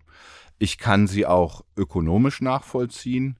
Ich halte sie aber juristisch für falsch. Ich halte sie für verfassungsrechtlich falsch, weil sie aus meiner Sicht äh, der ähm, dem Hintergrund, dem Inhalt, äh, dem Sinn und Zweck der Schuldenbremse in Artikel 115 des Grundgesetzes widerspricht. Die, der ausgeglichene Haushalt ist der verfassungsrechtliche Regelfall nach dem Grundgesetz. So hat es der Verfassungsgeber 2009 entschieden. Und Ausnahmen müssen deshalb an sehr strenge Regeln geknüpft werden. Und äh, das, was hier im Haushaltsausschuss vertreten wurde, geht meines Erachtens deutlich über diesen Ausnahmecharakter hinaus. Das ist letztlich dann ein, ein Freibrief für die Politik, nur aus Anlass einer Notsituation alles schuldenfinanziert zu machen. Und das ist meines Erachtens auch nicht das, was äh, der Ausnahmecharakter äh, der Durchbrechung der Schuldenbremse infolge einer Notsituation meint. Es ist eben eine Ausnahme und dann äh, sind an die Notsituation strenge Anforderungen zu stellen, aber auch an das, was Schulden finanziert, infolge der Notsituation gemacht wird. Und dann können nicht beliebig Kredite aufgenommen werden, weil man vielleicht gerade eine Vielzahl von Aufgaben mal zufällig aus Anlass dieser Notsituation bewältigen muss. Nein, wir haben sehr klargestellt, dass eben hier ein ganz konkreter, unmittelbarer Veranlassungszusammenhang bestehen muss. Fridays for Future sagt, äh, die Klimakrise, wie sie von Fridays for Future genannt wird, ist genau so eine Notsituation wie die Corona-Pandemie. Darf man dann nicht für den Klimaschutz genauso Schulden machen wie für Corona? Also zunächst mal müsste die Feststellung äh, der Notsituation ja durch das Parlament erfolgen. Das ist meines Erachtens so noch nicht äh, vorgenommen worden. Äh, ohne Zweifel ähm, ist die Klimakrise eine große Herausforderung. Ähm, ob sie allerdings tatsächlich äh, der, dem Tatbestandsmerkmal der Notsituation nach dem Artikel 115 ähm, entspricht, äh, erscheint mir zumindest auch ein Stück weit fraglich. Also das müsste man sich mit Sicherheit äh, genauer anschauen. Aber wie gesagt, man müsste an der Stelle in jedem Fall äh, auch Schritt für Schritt vorgehen und müsste sich dann auch klar dazu bekennen, an dieser Stelle auch die Schuldenbremse äh, außer Kraft zu setzen. Ich glaube, wir haben eine Vielzahl ganz wichtiger äh, Aufgaben. Äh, da steht die Klimakrise ja nicht alleine. Es gibt auch andere äh, Aufgaben, äh, die für die Gesellschaft ganz wichtig sind, für unsere Zukunft elementar sind, die im Übrigen auch Verfassungsrang genießen. Ähm, aber es ist nicht der Inhalt der Schuldenbremse, dass für jede wichtige Aufgabe hat sie auch Verfassungsrang, äh, die Schuldenbremse ähm, unterlaufen werden kann. Also grundsätzlich müssen auch alle Kernaufgaben, alle Zukunftsaufgaben mit den Mitteln, die der Haushalt ohne Schulden zur Verfügung stellt, bewältigt werden können. Das ist das, was 2009 ins Grundgesetz so geschrieben wurde. Und man hat das ja auch nicht ohne Grund gemacht. Man wollte ja äh, die Abhängigkeit von den Finanzmärkten infolge der Finanzkrise lösen und man wollte der Politik des ständigen Schuldenmachens, die ja auch unser Land geprägt hat, nicht so stark wie vielleicht andere Länder, aber man wollte diese Politik im Interesse nachfolgender Generationen äh, verändern. Ähm, nun haben wir im Moment eine Phase auch niedriger Zinsen, deshalb fällt es vielleicht auch leichter, Schulden zu machen, aber auch das mag sich ja mal irgendwann ändern. Und das ist jetzt kein äh, streng verfassungsrechtliches Argument, aber man sollte sich jedenfalls nicht äh, von der Überlegung lösen, dass alles, was Schulden sind, irgendwann eigentlich auch mal zurückgezahlt werden muss und jedenfalls die finanziellen Möglichkeiten nachfolgender Generationen, auch nachfolgender politischer Generationen auch äh, stark beeinträchtigen kann. Bei der Bundeswehr, das ist ja sozusagen die zweite große Baustelle, wo jetzt dieses Thema Sondervermögen eine Rolle spielt, äh, möchte die Bundesregierung ja jetzt einen anderen Weg gehen als beim Klimaschutz. Es gab jetzt also nicht einfach nur einen Nachtragshaushalt, wo dann eben gesagt wurde, wir machen quasi mit dem Grund Corona-Pandemie nochmal ein äh, Maßnahmenpaket, sondern ähm, das Sondervermögen für die Bundeswehr, das soll explizit in die Verfassung geschrieben werden. Ist es damit auf jeden Fall verfassungsgemäß? Das müssen andere beurteilen. Äh, mal sehen, ob die Frage vor das Bundesverfassungsgericht äh, kommt. Klar ist, dass natürlich eine Verankerung im Grundgesetz ein sehr starkes verfassungsrechtliches Fundament ist. Und das ist ja, glaube ich, genau der Plan, dass man das eben auch mit der Zweidrittelmehrheit entsprechend äh, absichern will. Und damit hat dieses Sondervermögen auch einen besonderen Verfassungsrang will aber an der Stelle schon darauf hinweisen, dass natürlich der Begriff des Sondervermögens immer ein wenig euphemistisch ist. Äh, auch an dieser Stelle gilt, dass das natürlich Schulden sind. Das äh, soll ja auch dieses Sondervermögen äh, jedenfalls zum ganz wesentlichen Teil durch Kreditaufnahmen finanziert werden. Ähm, Sondervermögen sind möglich. Äh, das steht auch im Grundgesetz. Ähm, das haben wir im Übrigen auch in Hessen angenommen, obwohl in der hessischen Verfassung kein Artikel zum Sondervermögen enthalten ist. Aber wir haben ausdrücklich auch in unserer Entscheidung gesagt, grundsätzlich kann es Sondervermögen geben. Aber wie im juristischen so oft, es kommt dann auch auf die konkrete Ausgestaltung an. Sondervermögen stehen jedenfalls in einem verfassungsrechtlichen Spannungsfeld zu Haushaltsverfassungsgrundsätzen, beispielsweise der ähm, Vollständigkeit, der Klarheit des Haushaltes, aber auch zum Budgetrecht des Parlaments. Von daher wird es auch bei dem Sondervermögen Bundeswehr darauf ankommen, dass die Entscheidungen tatsächlich auch vom Parlament selbst getroffen werden. Ähm, das bedeutet also auch, dass ähm, die, die Zwecke des Sondervermögens, äh, die Verwendung der Mittel möglichst präzise auch schon im parlamentarischen Verfahren geregelt werden sollte. Es ist immer dann problematisch, wenn äh, die äh, Verantwortung sehr stark der Exekutive überlagert wird, was die Mittelverausgabung angeht. Das war eben auch das Problem bei dem hessischen Sondervermögen und das Budgetrecht des Parlaments Parlaments ist jedenfalls ähm, ein Kernrecht äh, unseres Parlamentarismus, dessen man sich nicht so ohne weiteres begeben kann. Was die Durchbrechung. Heißt das, wenn ich da vielleicht mal einhaken darf, heißt das, man müsste dann auch konkrete Mitbestimmungsmechanismen implementieren, wenn man jetzt sagt, man schreibt dieses Sondervermögen äh, für die Bundeswehr ins Grundgesetz hinein, muss man dann gleichzeitig auch mit reinschreiben, wie die Abgeordneten eben mitbestimmen können, wie das Geld ausgegeben wird. Also je präziser, umso besser, will ich mal äh, allgemein sagen. Also was sicherlich äh, problematisch wäre, was aber ja auch nicht vorgesehen ist, dass man einfach nur ins Grundgesetz oder ins einfache Gesetz schreibt, es gibt ein Bundeswehr-Sondervermögen über 100 Milliarden Euro äh, und über die äh, Verausgabung der Mittel entscheidet im Einzelnen die Bundesverteidigungsministerin. Das wäre sicherlich mit der parlamentarischen Verantwortung und Verankerung äh, nicht vereinbar. Wie konkret dann die Verankerung ans Parlament ähm, erfolgt, das muss man natürlich natürlich im Einzelfall sehen. Das hängt natürlich auch von, von den Möglichkeiten ab. Ich meine, äh, eine Besonderheit des Sondervermögens ist natürlich auch, dass das in der Regel überjährig äh, angelegt ist. Das ist ja auch die Attraktivität für die Politik, so ein Sondervermögen äh, zu bilden. Während der Haushalt grundsätzlich dem Jährlichkeitsprinzip unterliegt, kann eben das Sondervermögen auch für mehrere Jahre geschaffen werden. Dass man da wahrscheinlich auch nicht alles schon ganz präzise im parlamentarischen Verfahren festlegen kann, gehört auch dazu. Aber äh, wichtig ist, dass die, die primären, die wichtigsten Entscheidungen auch vom Parlament schon mit der Schaffung des Sondervermögens oder möglicherweise auch im weiteren Verlauf ähm, geschaffen werden. Und wenn man das mit Zweidrittelmehrheit im Grundgesetz verankert, dann ist das natürlich auch ein festes Fundament, dass nicht zum Beispiel mit einfacher Mehrheit dann irgendwelche Mittel wieder in andere Kanäle fließen können. Von daher ist das schon aus verfassungsrechtlicher Sicht auch nachvollziehbar, ähm, dass man offensichtlich äh, diesen Weg wählt. Und ähm, was äh, die Besonderheit der Schuldenbremse angeht, also jetzt hier der ähm, Artikel 115, da denke ich mal, dass das Sondervermögen wohl auf der sicheren Seite sein wird, weil in den Planungen, die im Moment ähm, äh, bekannt sind, ja extra eine Durchbrechung der Schuldenbremse für dieses Sondervermögen der Bundeswehr vorgesehen ist.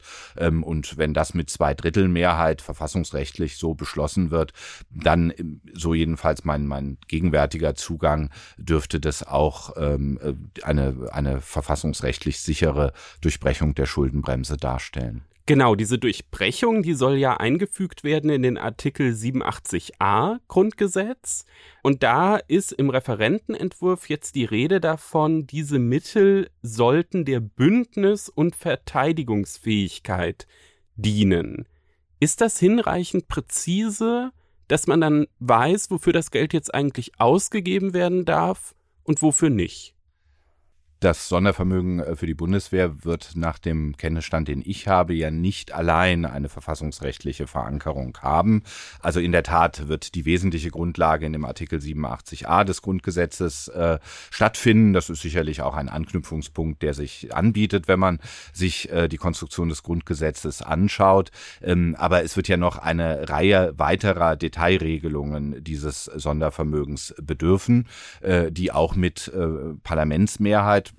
vermutlich auch dann mit einer Zweidrittelmehrheit beschlossen werden. Das weiß ich nicht. Aber ich denke, dass es jedenfalls politisch eher sinnvoll sein dürfte, dass dann alles gemeinsam auch mit einer Zweidrittelmehrheit äh, vereinbart wird.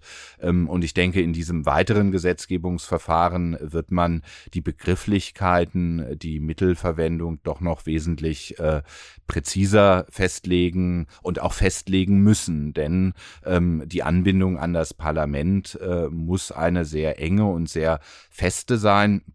Bei dem Corona-Sondervermögen in Hessen war es eben ein Problem, dass äh, zu einem wesentlichen Teil äh, seitens der Exekutive dann entschieden wurde, wofür die Mittel eingesetzt werden. Äh, bis zu einer Million ähm, Euro waren die Maßnahmen ganz ohne Beteiligung des Parlaments möglich. Äh, ab einer Million Euro gab es eine Anbindung an den Haushaltsausschuss. Äh, da haben wir allerdings in unserer Entscheidung auch hervorgehoben, dass die Anbindung an den Haushaltsausschuss nicht die Beteiligung des gesamten Parlaments ersetzt. Denn im Haushaltsausschuss sind nur einzelne Abgeordnete, beispielsweise auch nicht fraktionslose Abgeordnete, aber auch nur ein Ausschnitt des Parlaments vertreten und das reicht eben nicht, um die Gesamtanbindung an das Parlament zu äh, gewährleisten. Ja, dann würde ich sagen, gibt es da quasi ein paar Leitplanken, die die Politik jetzt auch berücksichtigen muss bei der Ausgestaltung dieses äh, Sondervermögens für die Bundeswehr. Auch ein paar äh, Beispiele aus Hessen, wo sie sich orientieren kann. Ja, vielen Dank an Roman Possek, Präsident des Hessischen Staatsgerichtshofs und des Oberlandesgerichts in Frankfurt.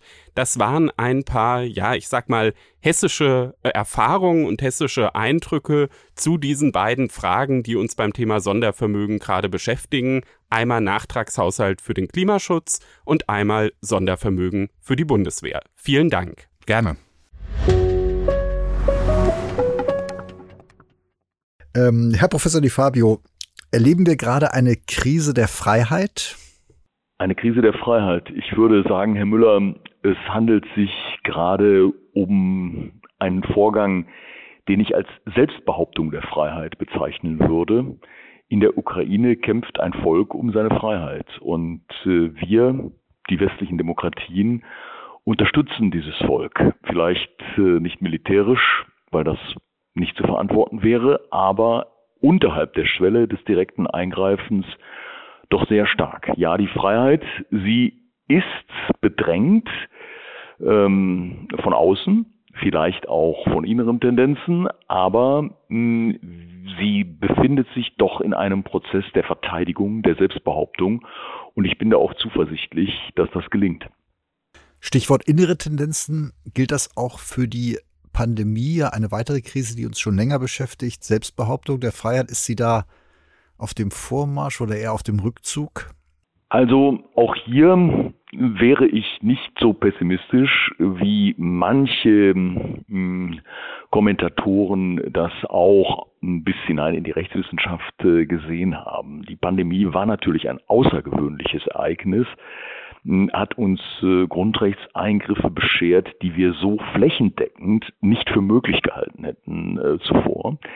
Ähm, aber wenn man im internationalen Vergleich schaut, dann sind doch diejenigen, die behauptet haben, dass uns Autokratien und Diktaturen bei der Bekämpfung und Eindämmung der Corona-Pandemie überlegen sind, die sind doch still geworden. Ähm, man sieht, dass der Westen natürlich iterativ lernend hier vorgegangen ist, ähm, manchmal ähm, mit der Springprozession ähm, paar Schritte vor, paar Schritte zurück, aber ähm, aber letztlich glaube ich, dass wir im Vergleich zu China besser dastehen. Ähm, wir haben diese Krise, die ist ja noch nicht zu Ende. Ähm, wir werden uns noch, glaube ich, auf einige äh, Gefahren hier mh, einstellen müssen. Aber äh, insgesamt hat sich auch hier unsere Gesellschaft bewährt. Äh, wir haben viel Geld ausgegeben, wir haben äh, die Freiheit beschränkt, ähm, aber doch immer so, dass das äh, auch dass die Freiheit auch dann zurückgegeben wurde, wenn das vertretbar, wenn das verantwortbar war. Wir haben nicht über ein Notstandsregime ähm, jetzt unsere Grundstrukturen angetastet. Ist das trotzdem zugleich eine Verfassungskrise, in der das Freiheitsverständnis sich etwas verschoben hat? Gerade auch mit Blick auf die Öffnungen, die jetzt ja in Kraft treten sollen, auch Widerstand erregen. Die Frage, was war zuerst oder ist zuerst die Beschränkung, ist zuerst die Freiheit? Wie ist es mit Freiheit und Verantwortung? Hat sich da etwas begrifflich auch verschoben? Ja, also ich glaube, wir können in den letzten zwei Jahrzehnten ungefähr seit Ausbruch der Weltfinanzkrise können wir beobachten, dass äh, ein stärkeres Staatsvertrauen und ein stärkeres Misstrauen in den Markt, aber auch überhaupt in die Bewegungsgesetze der freien Gesellschaft äh, breit macht. Äh, ein Stück weit ist der Pendelschlag vom hm, Neoliberalismus zu einer Art Neodirigismus, wie das Wirtschaftswissenschaftler sagen, ähm, erfolgt. Durch die Corona-Pandemie ist bei hm, vielen Menschen das Vertrauen in den Staat vor allen Dingen, wenn er recht erfolgreich äh, die Pandemie gemanagt hat, hat, wie das etwa in Deutschland der Fall war, gestiegen. Und äh, gestiegenes Staatsvertrauen ist per se nichts Schlechtes, ähm, aber äh, wenn es ein zu starkes Staatsvertrauen wird und wenn darunter das Vertrauen in die in die Selbstentfaltungskräfte der Gesellschaft schwindet, ähm, dann ähm, wäre das für eine liberale Demokratie äh, bedenklich. Ob das jetzt der Fall ist, das weiß ich nicht. Wir beobachten ja auch, dass die Gesellschaft äh, fragmentiert ist ein ganzes Stück weit. Äh, die einen fanden die Maßnahmen und finden sie bis heute unverhältnismäßig und überzogen. Ähm, und andere wollen in die Normalität noch nicht zurück und bei manchen hat man den Eindruck, sie wollen nie mehr in die Normalität zurück. Ja, ist das, wenn wir mal weggehen vom individuellen Grundrecht, auch ein institutionelles Problem? Stichwort Bund, Länder, wer darf was? Muss hier jetzt vielleicht auch über die Pandemie hinaus, aber aus Anlass der Pandemie etwas neu justiert werden im Verfassungsgefüge? Also wir sind ein Bundesstaat, das müssen wir auch qua Verfassung bleiben, aber hat sich das so bewährt. Bund, Länder, Gemeinden bei der Bekämpfung ja. solcher Krisen? Ja, also wir haben ja hier beim äh, Bundesinfektionsschutzgesetz äh, die Gesetzgebungskompetenz beim Bund, ähm, aber die Verwaltungskompetenz, wie das der Regel des Grundgesetzes entspricht, bei den Ländern. Äh, das ist, das hat zu, zum Teil zu Irritationen geführt im Verlauf der Pandemie, ähm, ist aber ein Stück weit ähm, ich hatte es gesagt, verfassungsrechtlicher Normalfall.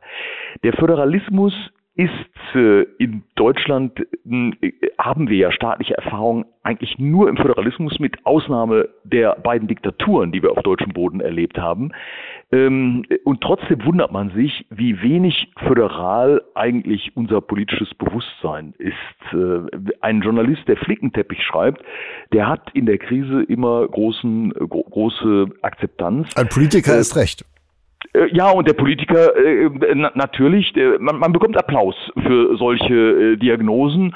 Und wenn ich äh, durchs Land ziehen würde und den äh, Föderalismus kritisieren würde als viel zu heterogen und als ähm, ähm, als teuer, äh, als als nicht effizient, ähm, glaube ich, dann hätte ich immer große Zustimmung. Äh, allein es sprich, entspricht nicht den Tatsachen. Äh, der Föderalismus hat eben auch viele Vorzüge und wie alles, was Vorzüge hat, hat er auch Nachteile natürlich.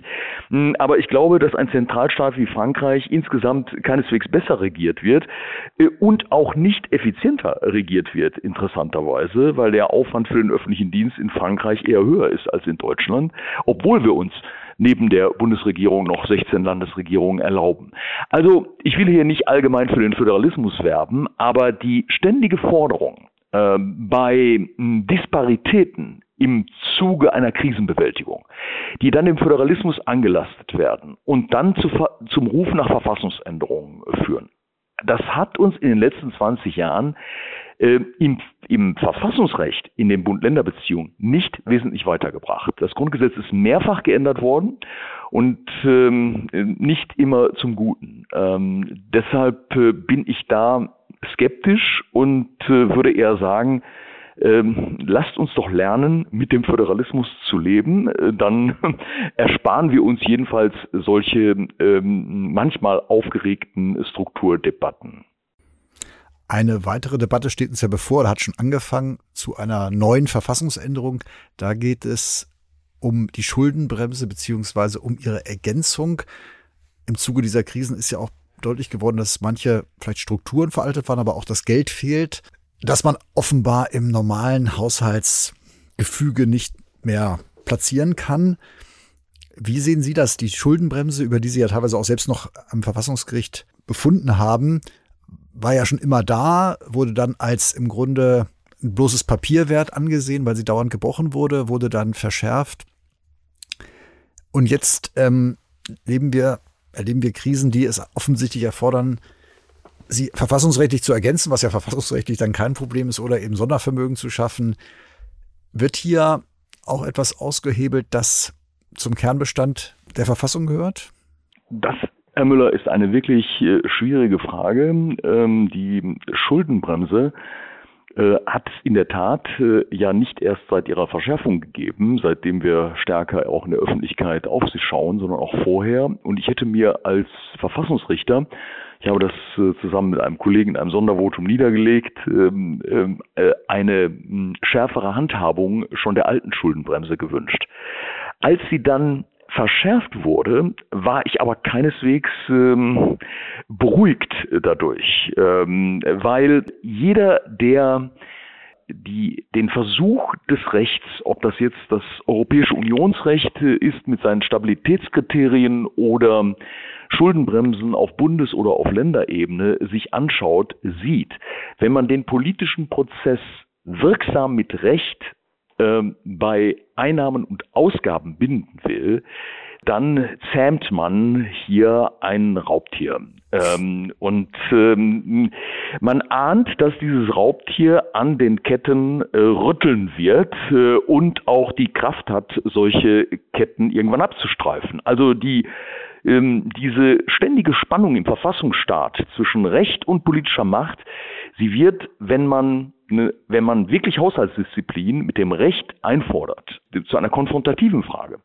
Und äh, die Politik äh, überlegt deshalb ja auch, die Stabilitätskriterien auf der europäischen Ebene, ich sage jetzt mal, aufzuweichen, also die Fesseln mhm. zu lockern und äh, auf der Bundesebene überlegen wir das auch. Und die Länder, die ja noch stärker gefesselt sind als der Bund, äh, die sehen das äh, nur deshalb etwas entspannter, weil in den letzten Jahren der Bund sehr stark eigentlich hier eingesprungen ist, aber inzwischen ähm, auch an Grenzen äh, seiner eigenen Leistungsfähigkeit äh, stößt. Also ähm, ist jetzt die Frage, wird die Schuldenbremse Artikel 115 des Grundgesetzes, wird der modifiziert, wird der verändert? Ähm, oder gehen wir in einen Prozess der, der perpetuierten Notstandssituation, wo wir eigentlich jedes Jahr die Notstandsklausel betätigen, allerdings dann zu doch sehr unübersichtlichen äh, und langzeit wirkenden äh, Tilgungsplänen kommen müssten. Ähm, also das wird auch keine Lösung sein. Und äh, jetzt ist plötzlich der mh, hm, scheinbar elegante Vorschlag des Sondervermögens da. Sondervermögen äh, sind jetzt keine Erfindung unserer Zeit. Äh, wir kennen ja solche Sondervermögen aus der Vergangenheit. Der Fonds Deutsche Einheit beispielsweise war ein solches Sondervermögen. Sondervermögen bedeutet eine, einen Nebenhaushalt neben dem Haushaltsplan, neben dem regulären Haushaltsplan. Artikel 110 des Grundgesetzes erlaubt so etwas, obwohl damit der Grundsatz, äh, dass der Haushaltsplan des Bundes vollständig sein muss, ja ein Stück weit ähm, äh, gelockert wird. Jetzt die Neuheit, damit das Sondervermögen gar nicht erst verfassungsrechtlich angreifbar wird, ähm, mit einer Verfassungsänderung das Sondervermögen der Bundeswehr zu etablieren. Ja, das wird wohl nicht gegen die Ewigkeitsgarantie verstoßen und äh, wird deshalb das Bundesverfassungsgericht auch binden ähm, in, bei seiner Interpretation. Ähm, aber man sieht es jedenfalls verfassungspolitisch nicht ohne Sorgen. Wenn dieses Beispiel Schule machen sollte, könnte man den nächsten Fonds fürs Klima Nebenhaus. Dann werden wir bald eine Reihe von Nebenhaushalten haben und keiner kann mehr genau überschauen, wie hoch ist eigentlich die Schuldenlast der Bundesrepublik Deutschland wirklich. Und das, diese Gefahren sehen Sie real, obwohl man ja dafür eine Zweidrittelmehrheit braucht, die ja jetzt zustande kommt offensichtlich, dass man sozusagen äh, das ergänzt. Das führt ja zu der Frage, inwieweit formal verfassungsgemäß ist es dann natürlich gemacht, aber man schafft Ausnahmen, die sozusagen dieses Grundprinzip in Frage stellen. Von, wenn von Zeitenwende gesprochen wird, so ist es ja so, dass auch die Ampel schon vor der aktuellen Krise einige Grundgesetzänderungen angepeilt hat. Stichwort Rasse aus dem Grundgesetz, Wahlalter senken, ist da etwas dabei, das Sie auch für unbedingt erforderlich halten, wenn Sie einen Wunsch frei hätten? Wo muss das Grundgesetz geändert werden? Ja, ähm, die Frage ist mir schon mal gestellt worden, als das Grundgesetz 70 wurde. Ähm, da habe ich das äh, aber nicht gedruckt äh, sehen wollen und deshalb weiß ich auch gar nicht, ob ich das jetzt ähm, auf akustischem Wege hinterhergeben soll, aber man könnte vielleicht die Ursprungsfassung des Grundgesetzes von 1949 wiederherstellen. Das ist natürlich nur ironisch gemeint. Ähm, aber in der, in der, Tendenz nicht ironisch. In, in der Tendenz ähm, ähm, gibt es ein paar Grundgesetzänderungen, die man, ähm, die man für günstig halten kann.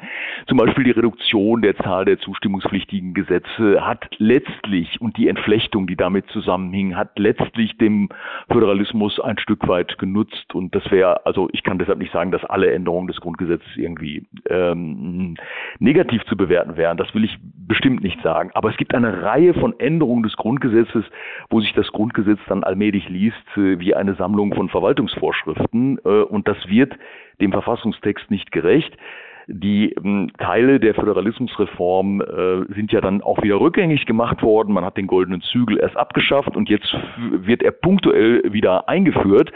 Ähm, das äh, tut einem Verfassungskorpus nicht gut und auch der Akzeptanz des Grundgesetzes nicht gut. Ähm, wenn man das Wahlalter ändern will und den Wertungswiderspruch hinnehmen will, äh, dass ein 16-Jähriger, eine 16-Jährige zwar äh, keinen Handyvertrag abschließen darf, aber die Regierung der Bundesrepublik Deutschland bestimmen darf und man darin keinen ähm, beklemmenden Wertungswiderspruch sieht, Bitteschön. Ähm, wir hatten eine solche Konstellation auch schon in den 70er Jahren, als äh, man noch mit 21 erst volljährig wurde und auch mit 18 schon wählen konnte. Wie weit man dieses Spiel nach unten verlegen will, ich weiß nicht. Äh, ein Stück weit müssen wir vielleicht auch einmal die Ernsthaftigkeit von Demokratie und die Bedeutung der Wahlentscheidung wieder ins rechte Licht rücken. Es ist wichtiger, dass äh, jemand entscheiden kann, wer die Bundesrepublik regiert, als ob er in die Privatinsolvenz äh, gerät. Deshalb, ähm, wer, wer will, dass mit 16 gewählt wird, der soll doch auch die Volljährigkeit und auch die Strafmündigkeit mit 16 geben. Und wer da sagt, um Gottes Willen, das geht doch gar nicht, der muss sich auch mal als Demokrat fragen lassen, welche Wertschätzung genießt eigentlich die Demokratie im Vergleich zur Privatautonomie äh, des Bürgers. Also, Sie sehen, ähm, auch das sind wieder Änderungen des Grundgesetzes, äh, die man durchaus verfassungspolitisch äh, kritisch sehen äh, kann. Das heißt auch nicht alles zur Verfassungsfrage erklären, was ja auch wiederum zu mehr Verfahren in Karlsruhe führt, einer Überkonstitutionalisierung unter Umständen. Oh, oh, oh, ja, nicht nur wegen Karlsruhe. Man sieht jetzt auch an dem Beispiel Sondervermögen äh, des Bundes. Hier regiert jetzt plötzlich die Opposition in dem Augenblick mit, wo sie ihre Zustimmung geben muss. Ähm, und man sieht, wie die Union als Opposition im Bund darum ringt, an welche Konditionen sie das eigentlich binden soll. Die Kondition, dass die regierungstragende Mehrheit einheitlich abstimmen soll, ist nett, ähm, aber im Grunde genommen müsste eine Opposition, wenn sie einen Scheck für 100 Milliarden Bundeswehr erteilt, doch auch über die Verwendung der Mittel in anderer Weise mitreden müssen, als das parlamentarisch ohnehin äh, vorgeschrieben äh, und wirksam ist. Das heißt, sie müsste ein Stück weit mitregieren ähm, und äh, das sollte den Weg über Sondervermögen, die in der Verfassung verankert werden, vielleicht ein wenig äh, doch äh, mit Vorsicht äh, uns genießen lassen. Wenn man aber dieser Ansicht folgt, den ja auch die Ampel vertritt, dass gesellschaftlicher Wandel sich auch in der Verfassung spiegeln muss, also Wahlalter meinetwegen auch der Rassebegriff, müsste man nicht dann auch sagen, man muss auch die Ehe anpassen, weil die Verfassungsväter und Mütter von einem anderen Ehebegriff ausgegangen sind? Ja, man muss nicht immer die Verfassung anpassen. Wir haben ja noch eine Interpretationsinstanz in Karlsruhe. Ähm, das ist doch. Äh, die den Verfassungswandel sozusagen im Rahmen der Interpretation einwebt. Ja, das tut das Bundesverfassungsgericht doch auch äh, in einer in einer, ich würde sagen, überwiegend sehr besonnenen Weise, aber ähm, dass wir jetzt im Klimabeschluss äh, praktisch ein Grundrecht äh, auf nachhaltigen Klimaschutz äh, entwickelt haben. Das hätte man äh, sich, hätte sicherlich der verfassungsändernde Gesetzgeber da hineinschreiben können. Als Artikel 20a formuliert wurde, hat er das ersichtlich so sich nicht gedacht. Und hier hat das Bundesverfassungsgericht also den Verfassungswandel bis an die Grenzen der Auslegungsmöglichkeit, aber nicht über sie hinaus, äh, dann nachvollzogen. Also es muss nicht immer der verfassungsändernde Gesetzgeber sein. Ähm, wir kennen ja alte Demokratien, die wie im Vereinigten Königreich ohne geschriebene Verfassung äh, weitgehend auskommen oder wie in den USA, die ihr Ursprungsdokument praktisch gar nicht antasten. Ähm, äh, klar gibt's Amendments, aber ähm, dass da jede, jede neue gesellschaftspolitische Idee auch gleich zu einer Verfassungsänderung im Text führt, ähm, wird auch dort nicht erwartet. Also mh, ich glaube, manchmal ist das eine Symbolpolitik, die von den politischen Akteuren in seiner Wirkung, in ihrer Wirkung ähm, nicht immer ähm, ganz ähm, rational berechnet äh, wird. Aber das äh, ist schon fast eine verfassungstheoretische Frage, die wir hier gewiss nicht vertiefen wollen. Ist aber auch nicht verboten. Sie hatten das Vereinigte Königreich angesprochen. Das hat ja sein Austritt aus der Europäischen Union erklärt.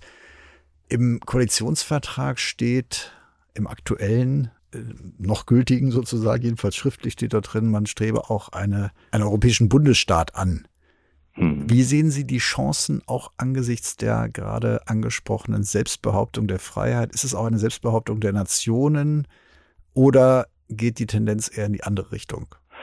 Ja, das ist äh, ja in der deutschen Politik ein schon vielfach formuliertes Ziel, einen europäischen Bundesstaat anzusteuern. Ähm, Und vorher noch eine europäische Armee, wird ja gelegentlich auch gesagt. Ja, nur muss man ähm, da ein paar Sachen, äh, glaube ich, immer äh, geordnet halten. Ähm, die Annahme, dass ähm, die Französische Republik einen europäischen Bundesstaat wolle, ist ein Missverständnis. Ähm, äh, wenn man äh, Frankreich fragen würde, ob sie auf die eigene Force de Frappe äh, und ob sie vor allen Dingen auf den Sitz, äh, den ständigen Sitz im UN-Sicherheitsrat verzichten wollen, weil sie ja nur noch Teilstaat in einem europäischen Bundesstaat wären. Sie würden äh, keine, sie haben keine Chance, eine Volksabstimmung in Frankreich äh, zu gewinnen. Also mh, deshalb kann man das von Deutschland aus ruhig fordern. Ähm, ohne Gefahr zu laufen, dass er tatsächlich kommt, äh, der, äh, der Bundesstaat in einem echten staatsrechtlich substanziellen Sinne. Deshalb stehen wir vor der Frage, wie sieht denn auf der Grundlage des Staatenverbundes eigentlich die Möglichkeit aus, die Selbstbehauptung Europas mh, hm, effektiver äh, zu machen. Und äh, das muss nicht die europäische Armee sein. Das wäre schon unglaublich viel erreicht, wenn wir als starkes Standbein der NATO uns innerhalb Europas noch stärker, ich würde mal sagen, deutlich stärker integrieren würden integrieren im NATO-Verbund heißt ja gar nicht, dass man die Souveränität über seine Armee verliert, sondern nur, dass man etwa mit gemeinsamer Beschaffung, mit gemeinsamen Verbänden, die auch wirklich koordiniert äh, operieren könnten, unterwegs ist. Und da haben wir viel zu wenig getan. Und ähm, da haben wir ein riesiges politisches Feld. Sowas hat mit Verfassungsänderungen nichts zu tun. Das braucht man auch keine europäischen Verträge für äh, zu ändern, sondern das muss man machen. Und dabei muss man auch die Interessen austarieren, wo, wo werden denn Rüstungsprojekte in Auftrag gegeben, wer zahlt denn dafür, wie viel zahlt man dafür. 100 Milliarden für die Bundeswehr, das ist nur im Grunde genommen ein Tropfen auf den heißen Stein, obwohl der Betrag gewaltig klingt. Wir haben in Deutschland jetzt 20 Jahre lang die Friedensdividende eingestrichen, indem wir nicht nachhaltig in Verteidigung investiert haben. Die deutsche, die deutsche Politik sollte weniger vom Bundesstaat reden, sondern sollte endlich anfangen, in die europäische Verteidigung wirksam zu investieren. Vielen Dank, das war ein gutes Schlusswort. Ein Appell geradezu. Herzlichen Dank. Ach, jo. Dankeschön. Danke. Das war unser FAZ-Einspruch-Podcast Spezial zum Thema Krieg, Verschuldung, Zeitenwende. Was wird aus dem Grundgesetz? Es war eine etwas länger, aber umso reichere Sendung mit drei hochkarätigen Gesprächspartnern. In der kommenden Woche gibt es wieder die reguläre Folge des Einspruch-Podcasts. Wir bedanken uns fürs Zuhören und freuen uns wie immer auf Ihre Anregungen und Themenvorschläge. Am besten unter Einspruch-Podcast in einem Wort at faz.de.